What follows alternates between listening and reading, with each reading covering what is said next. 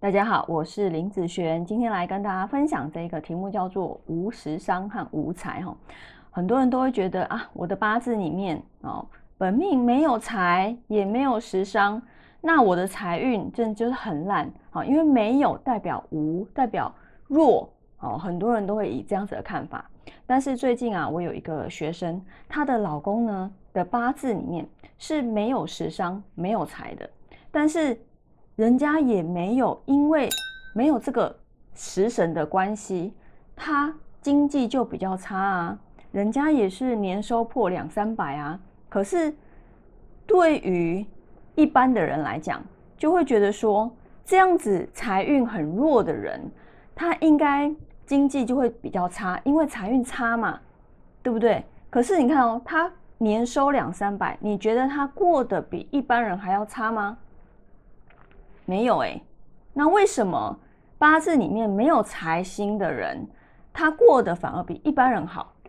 你有没有想过这个问题？或者是你有没有遇过这样子的人？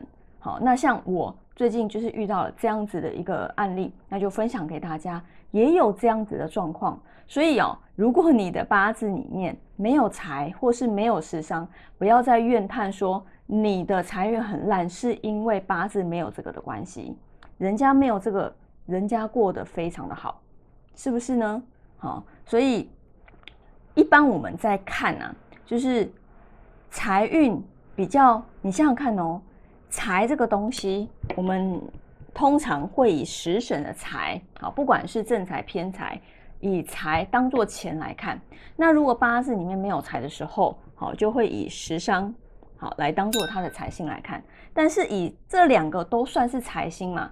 那这两个如果都没有的时候，那代表什么？代表在一个流通的状况来说，他有可能破财吗？不会啊，他不会破财啊。那他有可能破什么？食伤吗？不会啊，他也不会破食伤啊。那没有破，代表它不会减少，它也不会被合走，它就没有嘛？那没有，其实它代表的是一个稳定的现象，好，是一个稳定的现象。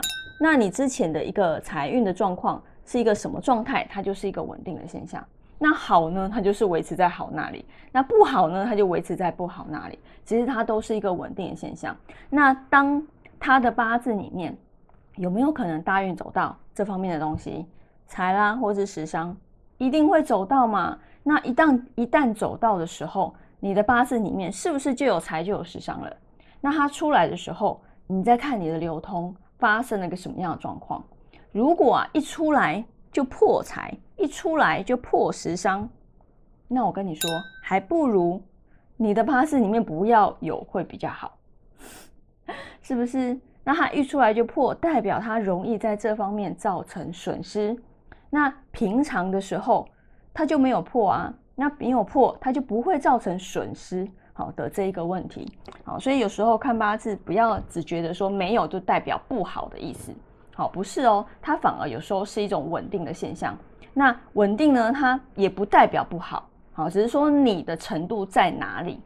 那如果你一般平常都很低的时候，它就维持在那边，好，维持在那边。那如果当流年或大运走到有关于财星出来的时候，如果它要往上跳一层，你就要把握机会，赶快的往上跳，对不对？把握这个运势往上跳。那一旦它你跳上去之后，它的财星一旦消失，那你的一个稳定度就会从那边开始，而不是从原来的基准点这个时候维持稳定喽。好，那以上这个影片就分享给大家以及我的学生，我们下次见喽，拜拜。